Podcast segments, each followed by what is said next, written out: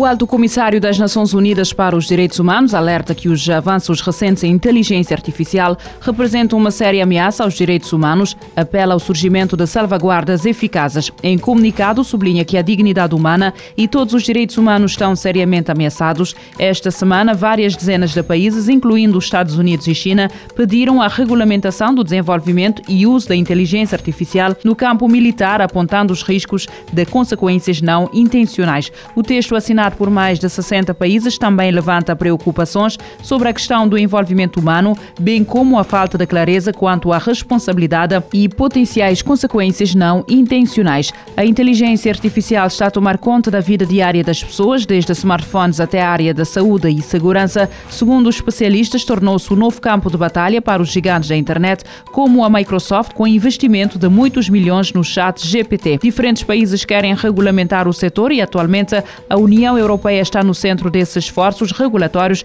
através do projeto de lei, a Lei da Inteligência Artificial.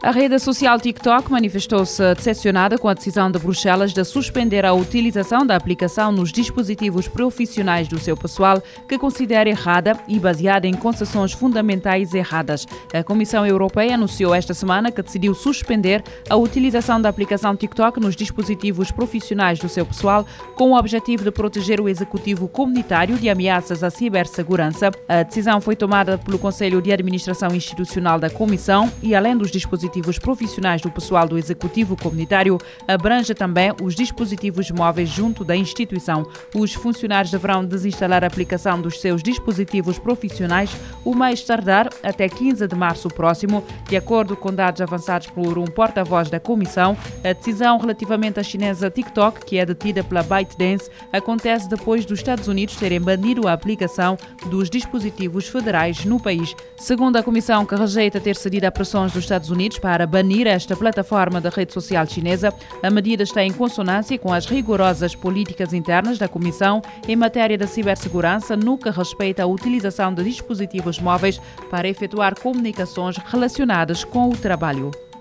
A SpaceX anunciou que está na fase de testes de um novo serviço que pretende proporcionar com a rede de satélites Starlink, o Global Homing, que vai proporcionar serviço de internet a partir de qualquer sítio em terra em todo o mundo. O Global Homing da SpaceX ainda precisa da aprovação dos reguladores, mas entretanto parece que a empresa liderada por Elon Musk já tem planos para cobrar pelo serviço, além dos 550 dólares necessários para comprar e receber o serviço, dos 65 euros mensais, a SpaceX planeia cobrar cobrar 200 dólares por mês por este serviço de roaming. Resta ainda saber quando é que a SpaceX planeia finalizar o desenvolvimento do Global Roaming da Starlink, mas por enquanto parece que uh, é preciso esperar pela aprovação do serviço.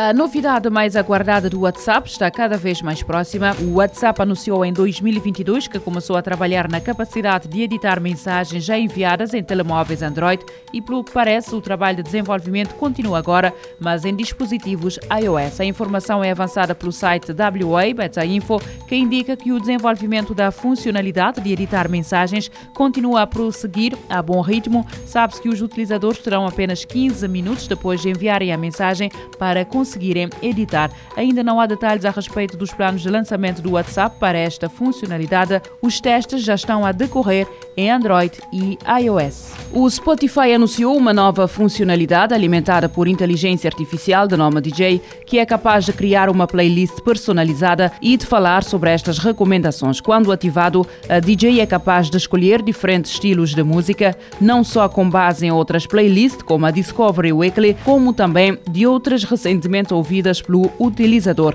De momento, a DJ está disponível apenas em versão beta para os utilizadores da versão premium nos Estados Unidos Unidos e Canadá.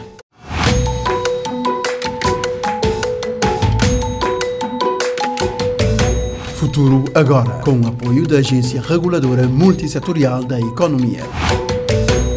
Este programa está disponível em formato podcast no Spotify e em radiomorabeza.cv.